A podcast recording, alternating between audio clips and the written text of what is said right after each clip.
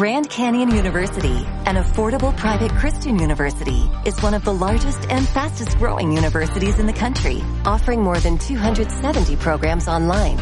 In addition to federal grants and aid, GCU's online students received nearly $130 million in institutional scholarships in 2022.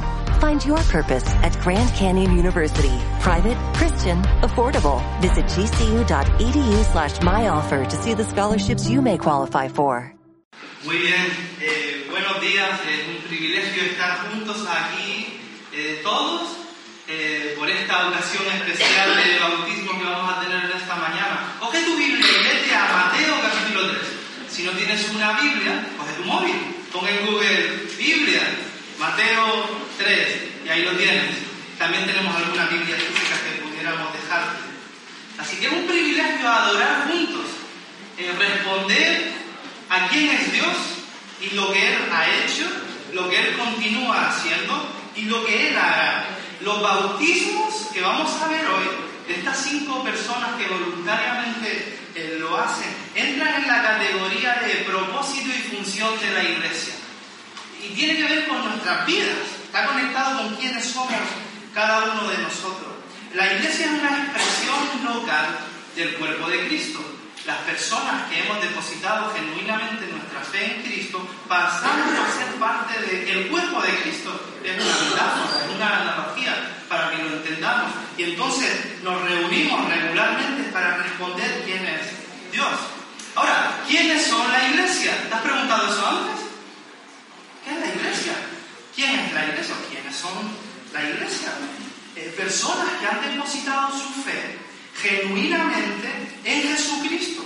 Y lo que hacemos luego para organizarnos en las iglesias locales, como es el caso de esta iglesia de la costa, es que algunos pasan a hacer pública su fe a través del bautismo, otras personas eh, quieren ser miembros, eh, estamos organizados que alguien dice, oye, yo me comprometo a seguir sirviendo, a seguir eh, viniendo, siendo una bendición a otros, empezando aquí, pero hasta lo último de la tierra también, como vemos en las escrituras. Todo esto ocurre porque hay una dirección de nuestras vidas. ¿Cuál es tu dirección? Te voy a decir cuál es la dirección de la iglesia de las personas que han puesto su confianza en Jesucristo. Porque el hecho es que Dios tiene un, un camino para cada uno de nosotros. De acuerdo a Romanos 8, ahí podemos encontrar eso. Y el camino para cada uno de nosotros es que seamos conformados más y más como fue Jesucristo como el ejemplo que Él mostró cuando Él vivió aquí entre nosotros, no nosotros, pero entre nuestro mundo, hace dos mil años. Así que la iglesia no hace discípulo de Cristo, la iglesia no, no convence a las personas, eso lo hace Dios. Lo que hacemos en la iglesia es caminar juntos como discípulos de Cristo para tener un impacto en las vidas que Dios ha puesto alrededor de nosotros, en nuestra familia, con nuestros amigos, y, con las diferentes personas que Dios pone a nuestro alcance.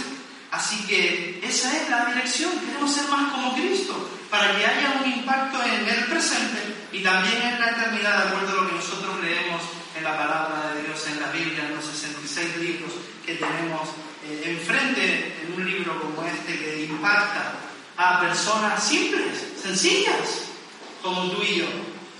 Así que en esta mañana quiero prestar atención a la práctica del bautismo. ¿Por qué es que bautizamos a las personas? ¿Por qué es que algunos deciden hacer pública su fe?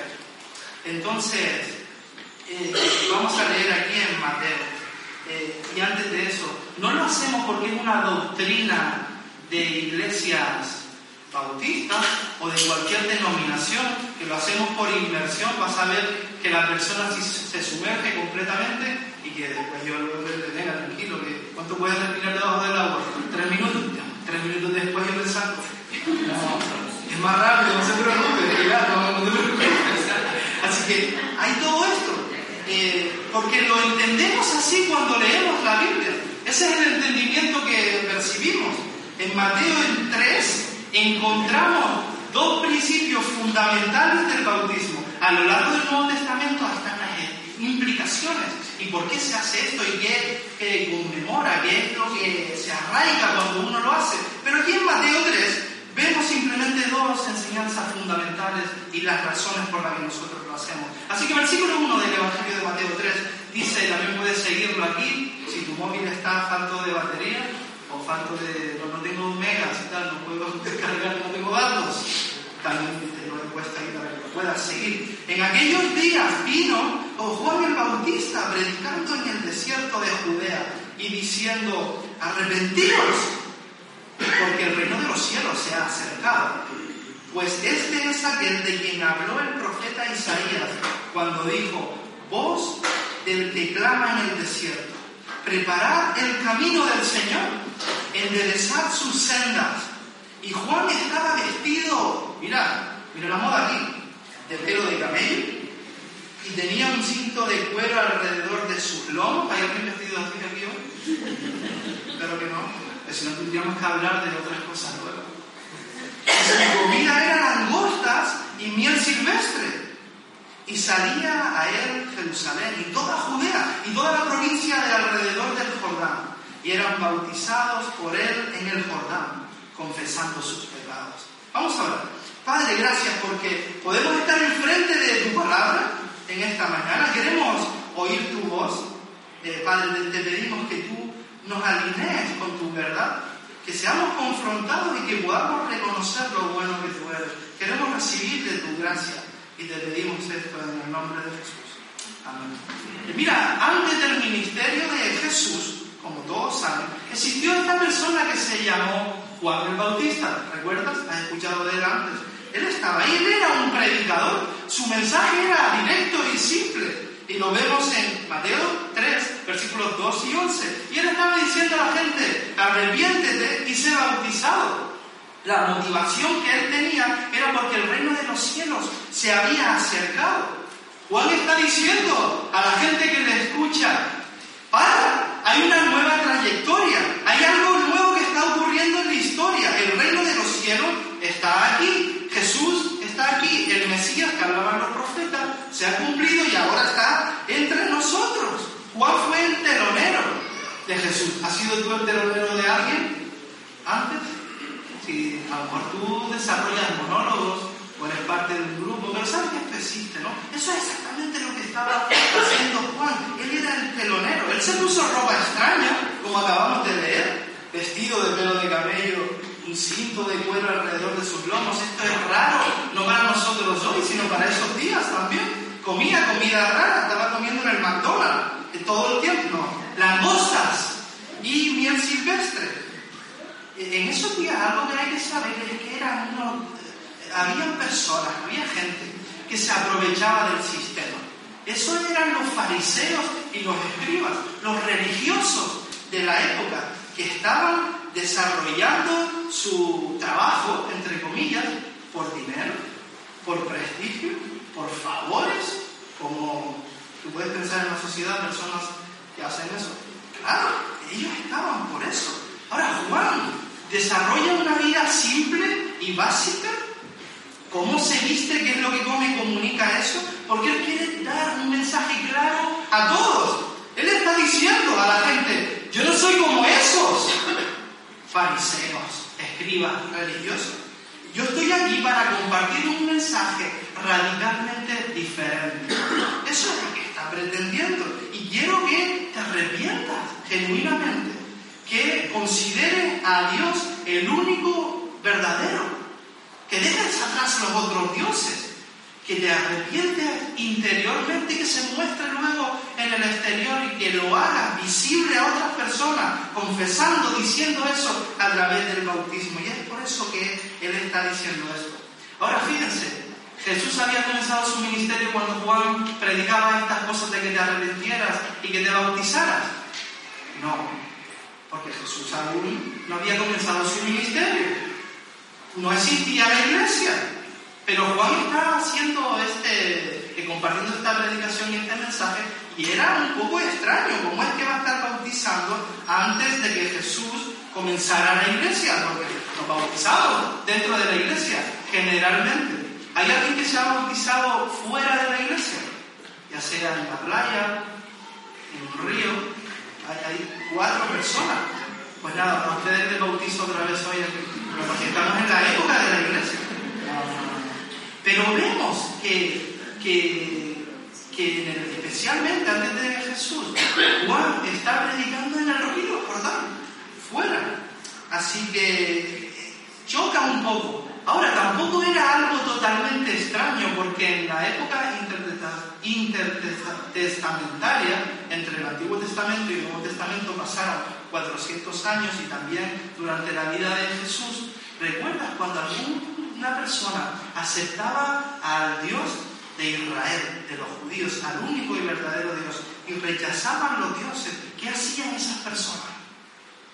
Ellos iban donde había agua, un estanque, y cuando se convertían por primera vez, ellos entraban en el estanque por la orilla, y seguían caminando hacia la profundidad hasta que eran cubiertos del todo, porque querían comunicar la idea de purificación.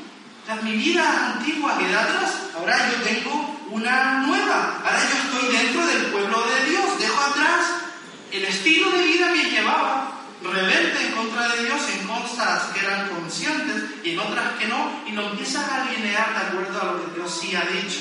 Así que vemos que esto sí que estaba ocurriendo. Y por eso es que muchas personas de diferentes lugares, como leímos, van a Juan y se bautizan porque o nunca se habían bautizado o era genuinamente la primera vez que se convertían ante el mensaje de salvación que se encuentra exclusivamente en la persona de Jesucristo. Así que tenemos a todas estas personas escuchándole. Y sigue pasando lo siguiente en el versículo 7 de Mateo 3. Al ver él que muchos de los fariseos y de los saduceos, Juan vio esto y dijo, pero si esta gente está aquí básicamente en lugares prominentes por el dinero, venían a su bautismo a este tipo de personas. Este era su primer encuentro con el bautismo para ellos, porque era algo que no estaban siguiendo, no estaban ocupados en lo que ellos tenían que seguir desarrollando dentro de la nación de Israel. Les decía, generación de viudas. Mira, Ustedes tenían que haberme escuchado la primera clase que tuvimos para preparación de bautismo, ¿verdad? Yo les dije, generación de víboras, ¿qué hacen aquí conmigo? No, no, no, no. No lo dije, no. claro que no. Pero Juan está enfadado. ¿Quién nos enseñó a huir de la ira venidera? Eh, ¿Por qué está siendo Juan tan duro con estos religiosos, con estos fariseos? Por lo siguiente que sigue diciendo en el versículo 8. Él dice, haced pues frutos dignos de arrepentimiento.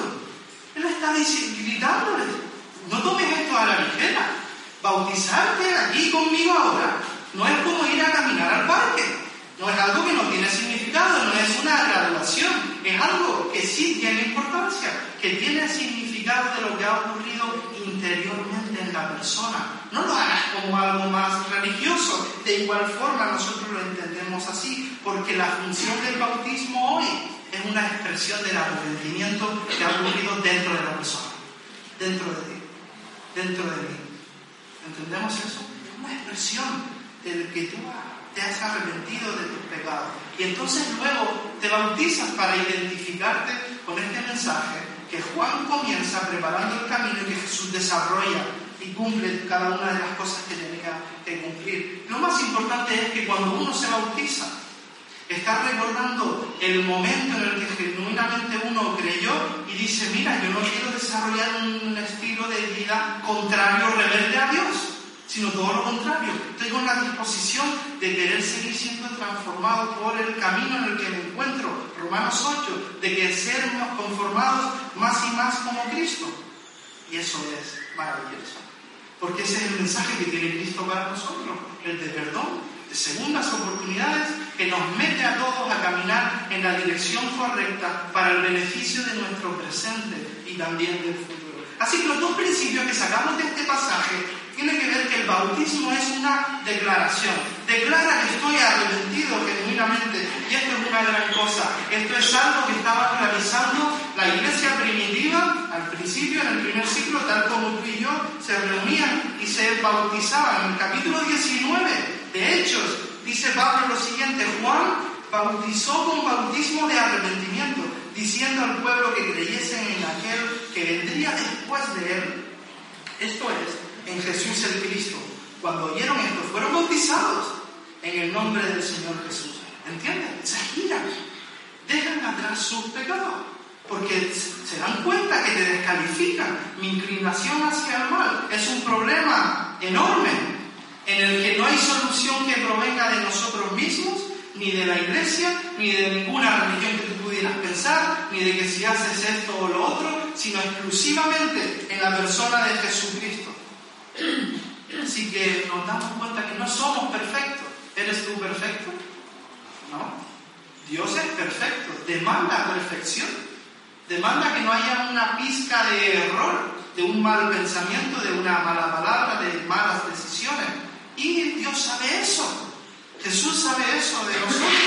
Por eso es que Él desarrolla su ministerio y ocupa su lugar. Y vamos a seguir viendo qué es lo que sigue eh, pasando. Así que también vemos que hay una declaración no solo que comunica el arrepentimiento que ha ocurrido internamente en uno, sino que también declara que el reino de los cielos está aquí, que el rey está aquí, y eso lo vemos de los versículos 9 hasta el 12, que no lo voy a leer por el amor al tiempo.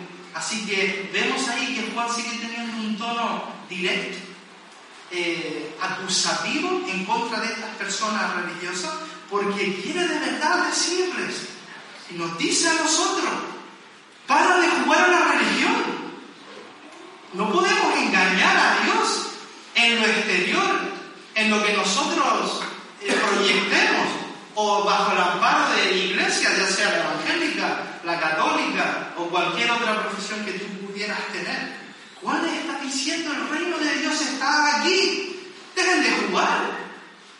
Presten atención a lo que esta persona está diciendo. Dejen de satisfacer vuestras cosas como querían los religiosos. Dinero, prestigio, influencia, más terreno, no chalet, no de dos pisos, sino de tres. Estaban uh, viendo cómo ellos podían ser beneficiados. Y bueno, el rey está aquí, no puede seguir aquí así, porque el rey está aquí y es real. Y el Pablo está llevando a que se bautiza si nunca antes genuinamente habían tenido un encuentro personal con Jesús, que confesaran sus pecados, que se dieran cuenta que nosotros somos incapaces de salvar, que la única capacidad para salvarnos está en la persona de Jesucristo. Así que el bautismo hace pública la fe que hay en el interior de una persona y que dice, ahora yo quiero ir tras Jesucristo. Yo no quiero desarrollar vicios religiosos, sino que quiero ser usado por Él. Yo quiero crecer genuinamente en Cristo. Eso es lo que decimos los que nos bautizamos. Eso es lo que van a decir los que se bautizan hoy. Yo quiero crecer en lo que Dios ha revelado porque tiene un impacto y una influencia real en mi vida. Quiero ser de bendición, quiero asegurarme que estoy andando con Cristo y que estoy haciendo la mejor inversión que yo pueda hacer para mi vida. Soy parte del reino de, de Dios. Y Jesús es el rey del reino en el que se encontraba al lado de Juan. Así que vemos todo esto. Personas que, estas cinco personas, Pilar, Vivi, Marcos, Romén y Edarín, ellos vienen aquí luego y van a decir, mira, ustedes que están de testigos, Santa Cruz, La Laguna, Las Palmas, bueno, no venía cuento Las Palmas, pero a todos los que se puedan enterar, soy una nueva persona, para quien no me conozca, yo soy de Las Palmas y a veces incluyo Las Palmas en medio de mis frases. para no quedar así tan crudo, ¿no? Pero ellos están compartiendo con todos que soy una nueva persona. Y la iglesia es testigo y que estoy yendo tras Jesucristo y que acepto la revelación de Dios como algo importante, como algo que tiene relevancia en mi persona. Así que es una declaración del arrepentimiento de Dios, como he dicho te alineas en el hecho de que estás en el reino de Dios porque Jesús ya estuvo. Y esto lo que hace es generar una práctica dentro de una iglesia, de una iglesia como somos nosotros en la cuesta, de que una persona que cree después es bautizada. Y ese es el orden. Tú crees y luego eres bautizado, porque el bautismo refleja y comparte lo que ha ocurrido interiormente. Así que esto es lo que hacemos aquí. Y tú podrías decir, ¿y entonces los niños pueden ser bautizados o no? ¿Y tú qué piensas? Si el niño tiene la capacidad de entender y comprender y responder al mensaje de salvación, sí. ¿Qué mejor persona podría saber esto? Sus padres. Sus padres saben cuando su niño comprende el mensaje de salvación y responde ante esto. El hecho es que el bautismo es un paso de obediencia al que todos somos empujados. Y que si tú nunca antes te has bautizado eh, para decir públicamente a otros que has creído genuinamente en Cristo, entonces estás faltando algo de tu obediencia a Él. Y que lo hagas. Eso es la invitación que, que hagas ese paso. Porque bautizarte, bautizarse es una genuina expresión que genuinamente has creído en Cristo. Así que el segundo principio que sacamos de aquí es que el bautismo es un símbolo, es agua simplemente. No hay algo, nada que hayan echado que, que, luego nos resulte para bien. ¿Cierto, Gregorio? ¿Hay algo en el agua? Energía. Ah, energía. Más puro. Purificación express. Pero no hay nada, es simplemente agua. Ahora, aquí en yo a verdad bautizo en agua para arrepentimiento. Fíjense que la preposición para no quiere decir que causa el arrepentimiento, sino que representa el hecho que hemos sido arrepentidos, que genuinamente eso ha ocurrido. ¿Cuántos de ustedes se han casado? ¿Te has casado? ¿Tienes tu anillo contigo? ¿O eres como yo que no lo tienes porque estoy más fuerte? El anillo comunica que te has casado, ¿no?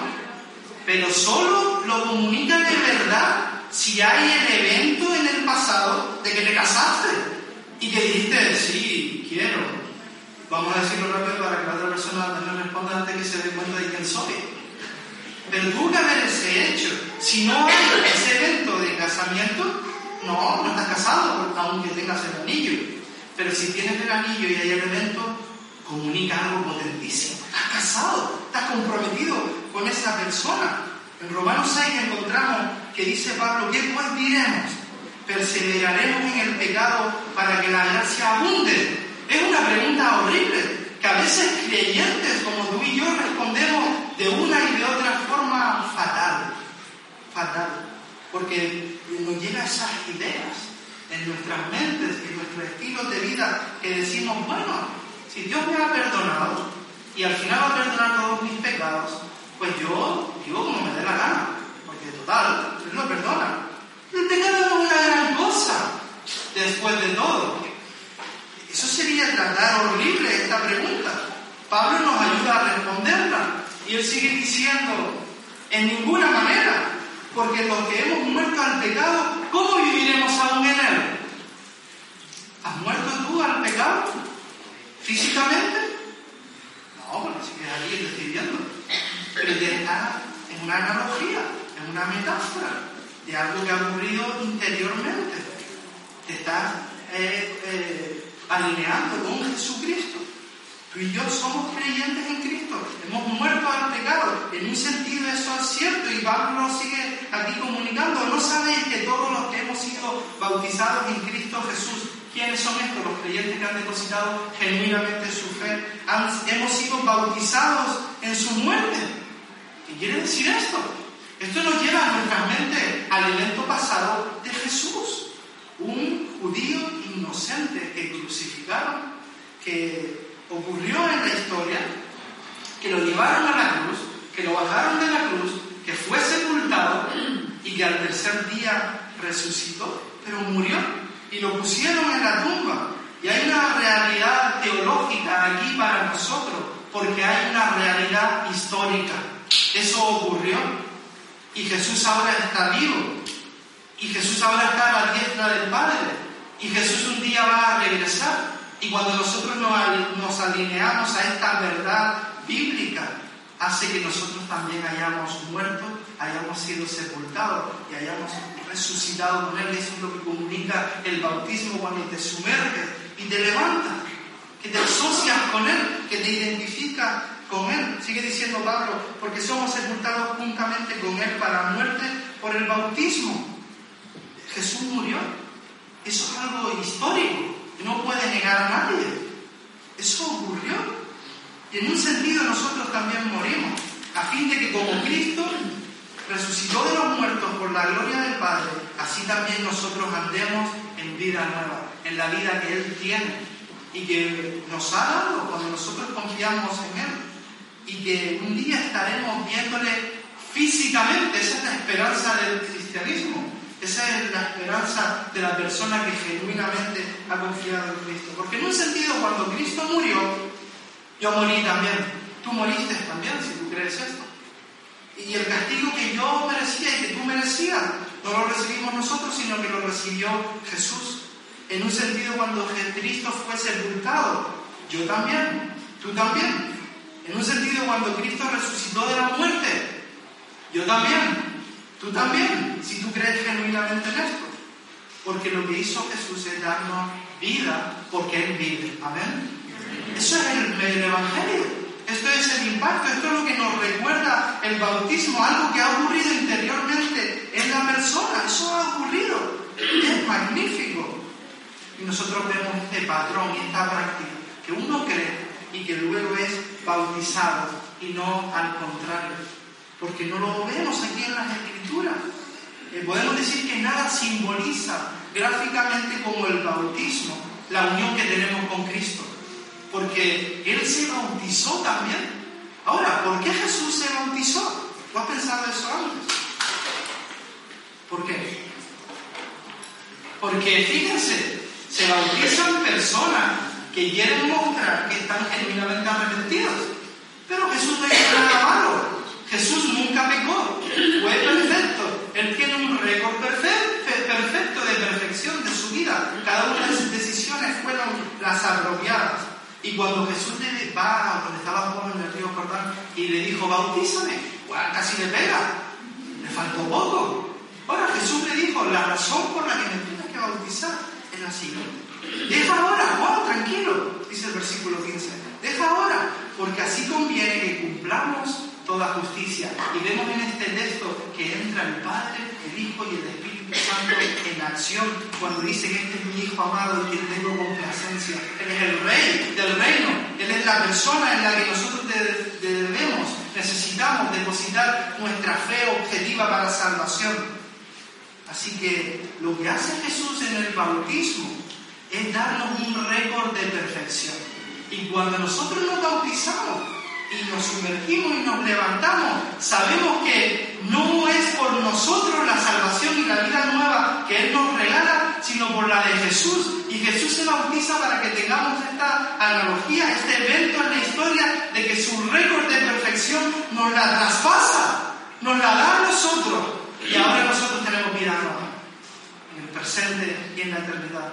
Entonces, ¿dónde entra ahí uno sus obras para salvación? ¿Dónde entra ahí la ayuda de la iglesia para salvación?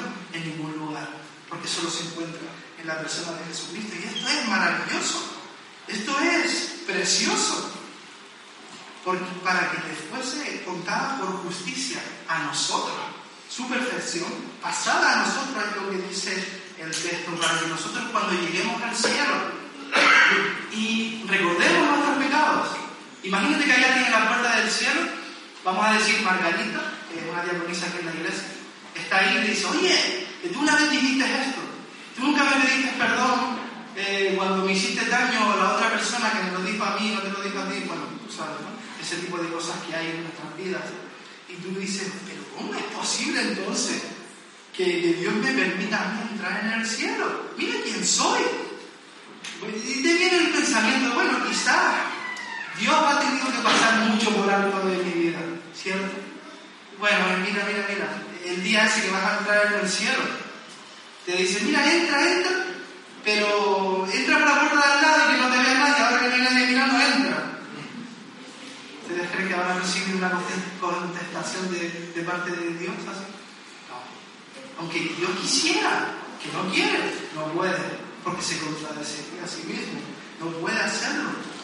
Y lo que está claro es que vemos nuestra incapacidad, pero la perfección de Jesús que ha hecho por nosotros es lo que nos permite entrar por la puerta principal al cielo, porque no lo ganamos nosotros, sino Cristo por nosotros. Y eso es el plan de Dios de salvación para cada uno de nosotros. Él ha traspasado su récord perfecto. Él sabe que nosotros no podemos por nosotros mismos, pero Él conoce nuestro corazón y nuestra disposición es ser más y más como Jesucristo. Mientras tengamos vida, mientras tengamos aliento, yo quiero ser más y más como Él porque soy parte de su reino. Y Jesús nos dice, yo soy para ti lo que tú nunca puedes ser. ¿No creemos esto? Qué bueno. Yo soy quien tú debes perseguir. Esa es la invitación de Jesús para cada uno de nosotros.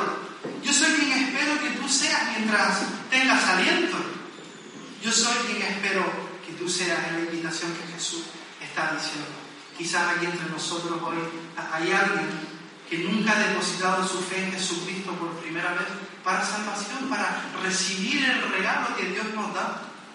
Pero si lo rechaza, entonces no hay otro camino para entrar en el cielo, para estar con Dios, porque uno mismo le rechaza a Él. Pero Dios hizo todo este trabajo. Murió en la cruz por ti y por mí, para que uno entendiera que hay vida, que hay propósito, que hay más vida después de esta vida y que Dios desea que lo pases a su lado, que te des cuenta que tu, pecado te excluye. No porque sea algo egoísta, si tú pensaras que eso, si eso fuese real, pues sería egoísta de este Dios. No lo es porque está provocando y manteniendo los puentes para que uno pueda acceder a tener una eternidad con Dios, porque ocurrió en la historia y no podemos amagar eso. Eso ocurrió. La gente no puede negar que Jesucristo no existió. Algunos lo que sí niegan es que la Biblia sea la palabra de Dios directamente. Y para eso hay conversación. El hecho es que no sé en qué punto de tu vida te encuentras, pero el, como viniste, comienza la conversación. ¿Por qué es que mi inclinación hacia el mal, mi pecado me descalifica de un Dios si eso fuese posible? Empieza a conversar. Empieza a buscar. Estamos en el mundo de Internet, Google, y vas a encontrar muchas eh, y diferentes buenas respuestas que, que el hombre, el ser humano, está buscando una y otra vez. Y muchos de aquí, los cinco personas que están haciendo pública su fe, han encontrado las, respuestas a estas preguntas en la persona de Jesucristo. Así que estamos listos para ser testigos de lo que Dios ha hecho interiormente la vida aquí de nuestros hermanos. Vamos a hablar antes de este tiempo. Padre, gracias porque tú eres un Dios bondadoso, de gracia, tú tienes misericordia, tú, tú eres bueno. Jesucristo existió en la historia y Él marcó el devenir luego. Y el cristianismo nos ha impactado hasta el día de hoy. Y te pido, Señor, que tú que nos conoces aquí a todos, que nos continúes las diferentes conversaciones en las que estamos y que tú nos lleves a tus pies, a Jesús, el único que trae perdón y salvación, porque por nosotros mismos no podemos y porque no hay nadie ni ninguna institución que pueda ayudarnos en esto. Quizás para otras personas que ya han creído en ti genuinamente, pero nunca han hecho pública su fe, bautizándose delante de otros. Te pido que tú también continúes la conversación con ellos. Te amamos, damos gracias por tu palabra, por lo que podemos saber y, entender y también por las diferentes cosas que tú estás haciendo en nuestras vidas y alrededor de ellas. En el nombre de Jesús. Amén.